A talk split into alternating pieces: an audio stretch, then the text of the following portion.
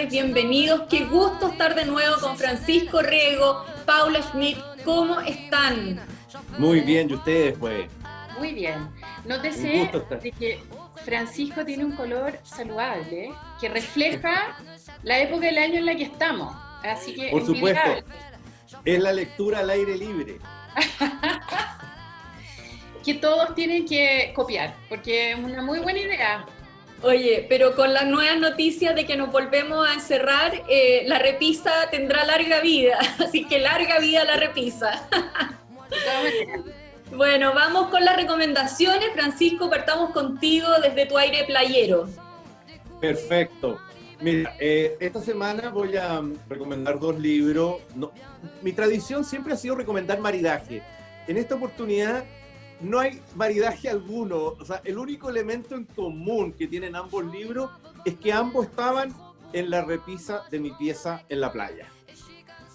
Porque ni siquiera las épocas son las mismas ni las temáticas son las mismas. El primer libro que les quiero recomendar es un libro precioso, o sea, las típicas novelas de amor en tiempos de guerra, que son Los amantes de Praga, de Alison Richman.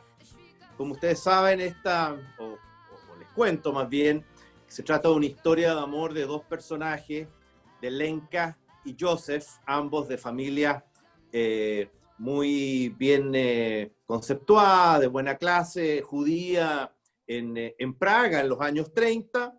se enamoran y ante la inminencia de la invasión nazi deciden arrancarse y, y ya tenían los tickets comprados, los pasajes, etc. Se iba toda la familia de Joseph a Estados Unidos y se llevaba Joseph Alenka, pero Lenka en el último minuto decide quedarse porque para ella era demasiado fuerte el vínculo con su familia de origen, con sus padres, y por lo tanto en ese momento se rompe, se separan.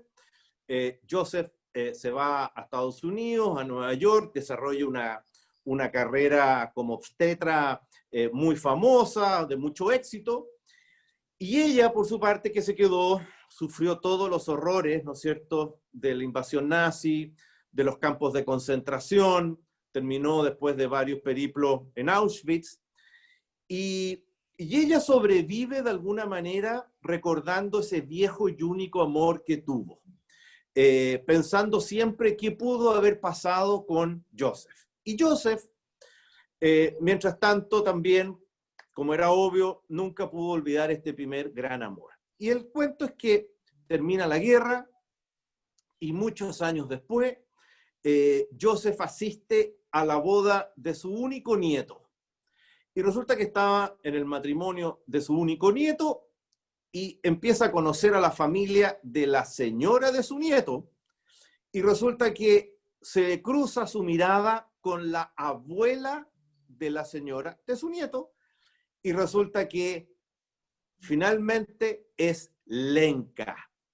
Y se vienen a encontrar muchos años después, se reconocen, eh, incluso se muestran las típicas horrores, ¿no es cierto?, de los tatuajes con los números, etcétera, para demostrar que eran quienes decían ser. Y a partir de eso se desarrolla una segunda oportunidad para ellos y eso es lo que les quiero invitar. No les voy a contar la segunda oportunidad, sino que los invito a que ustedes mismos lo descubran pero es una historia realmente maravillosa.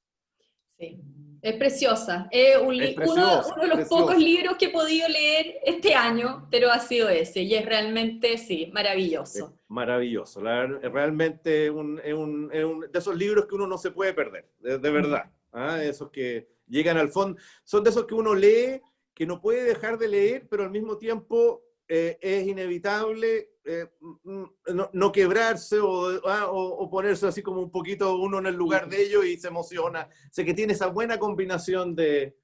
Sí, muy lindo. Así que lo, recomiendo 100%. Muy lindo, muy bien. Paula, ¿qué nos traes tú? Bueno, yo, yo me voy a llevar ese libro a mi repisa. Eh, Lléveselo. De todas maneras, y lo voy a leer al aire libre. Eh, así que lo voy a copiar a Francisco, la lectura y ojalá la vitamina D. Eh, tengo acá eh, un libro que mm, es un clásico. William Thackeray es, ha sido comparado con Dickens, por cómo él escribe, por cómo él refleja la sociedad victoriana inglesa del siglo XIX y también por cómo la critica. Este libro, La Feria de las Vanidades, concierne la vida de dos mujeres. Dice que es una novela del autor sin héroe. Y las protagonistas son estas dos mujeres, Amelia y Rebeca, que se encuentran en dos escalafones sociales muy distintos dentro de lo que es la sociedad inglesa. La Amelia es de, una, un, estrato pujante, em, que es muy aspiracional y que en el fondo a ella obviamente que le gustaría poder gozar de los beneficios de los que goza Rebeca. Em, son dos mujeres muy inteligentes, no hay que equivocarse de que en el fondo la primera, independiente a su estrato sociocultural, eh, no se deja llevar en el fondo obvio por las ambiciones humanas, que son tan humanas, pero por otro lado ella también refleja lo que es la sociedad, el lugar de la mujer y los intereses que tenían las mujeres. Nosotros tenemos los ejemplos de mujercita eh, o de orgullo, prejuicio, ya. Ella es un poco reflejo de, esto, o sea, una mujer inquieta, intelectualmente súper capaz, obviamente que con sus limitaciones humanas, pero que quiere salir adelante porque es intelectualmente muy inquieta.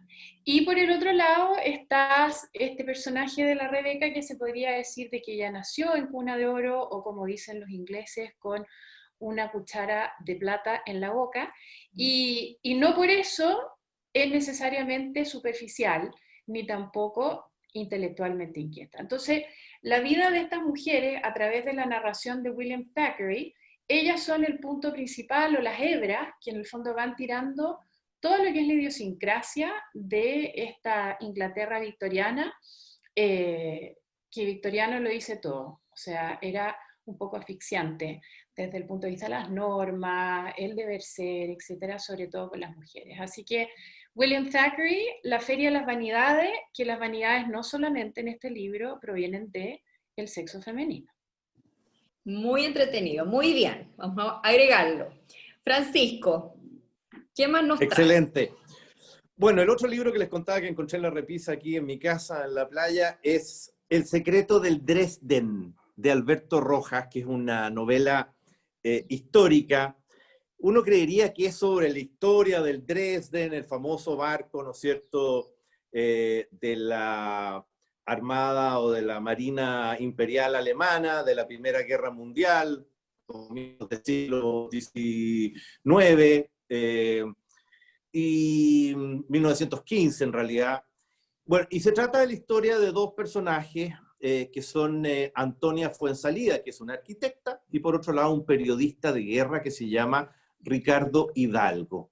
El cuento, para hacerlo más o menos corto, eh, el Dresden era un barco, como ustedes recordarán, un, imponente crucero, eh, que fue hundido por los propios alemanes eh, frente a las costas de Chile para evitar que fuera capturado por los ingleses en la, en la, guerra. Y, supone que este barco traía un famoso tesoro eh, que nunca se supo de qué se trataba, algunos creían que eran joyas, otros, en fin, pero él lo que plantea su tesis es que venía un secreto dentro de ese eh, buque eh, que de alguna manera hubiese cambiado la historia del mundo o de la humanidad para siempre. Por lo tanto, a partir de esto, Alberto Rojas construye toda una, una historia ficticia, por supuesto, con personajes ficticios, y todo esto parte porque Antonia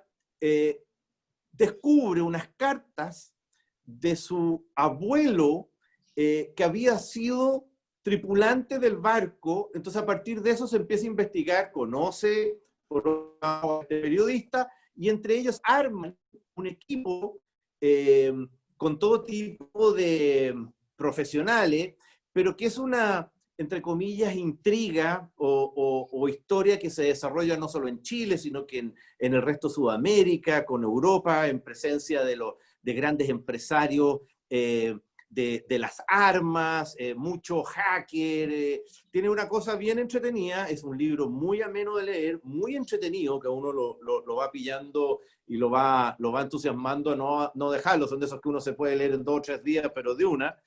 y así que yo lo, lo, recomiendo, es un libro muy entretenido para el verano, eh, nada de denso, por el contrario, y, y, es como conocer un poco esa otra historia, quizás, como les digo, más bien eh, ficticia, de este navío que hoy día pasa a ser casi como un fantasma, ¿no es cierto?, que está eh, enterrado bajo las aguas ahí de, de la isla Juan Fernández, la bahía Cumberland. ¿ah? Así que lo recomiendo enormemente, bien entretenido. El, el, autor, bueno, un periodista, eh, trabajó años en el Mercurio, gran investigador y... Así es. Sí, muy, muy interesante. Este libro creo que es de, tiene uno o dos años o no más, ¿o no? Como del 2017, más o menos. Claro, perfecto. Sí, sí. es relativamente reciente. Muy bien. Ya, Paula, vamos contigo. Ya. Oye, no puedo dejar de comentar, pero ese libro yo lo voy a regalar para Pascua, así que...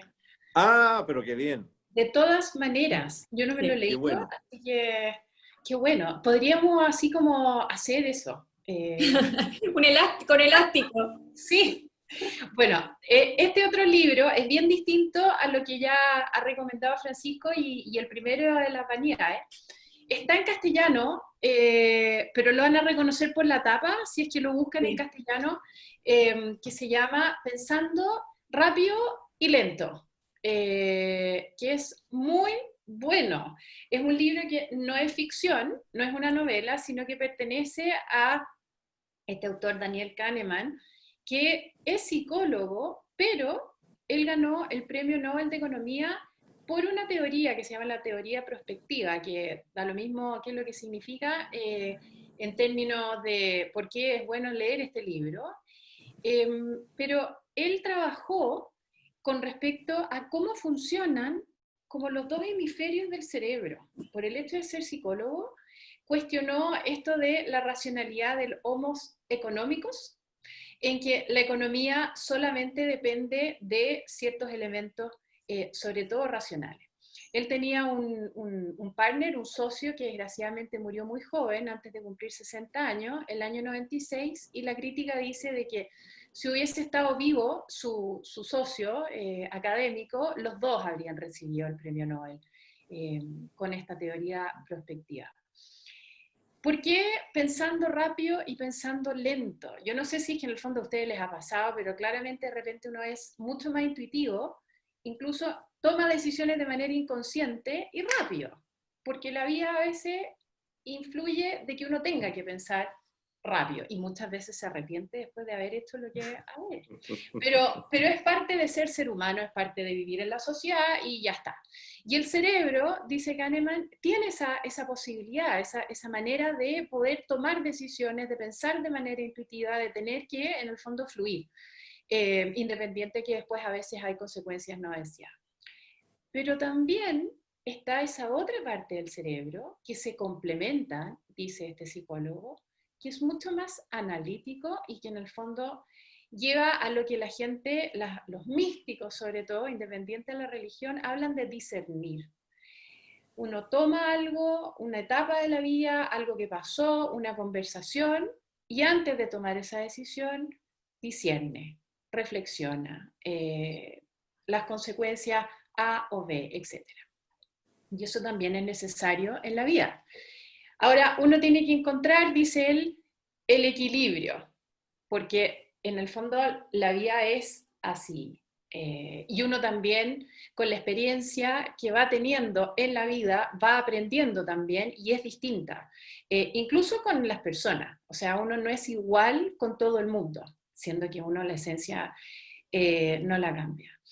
Dice él también de que esto de que uno piense rápido y lento hace que muchas veces uno distorsione lo que es la realidad, o sea, uno, uno toma su postura, su manera de ser y muchas veces se queda un poco en eso y tiene percepciones que no son tan así. Entonces eso a veces se entremete en las relaciones, en las cosas que uno hace, en el trabajo, etc.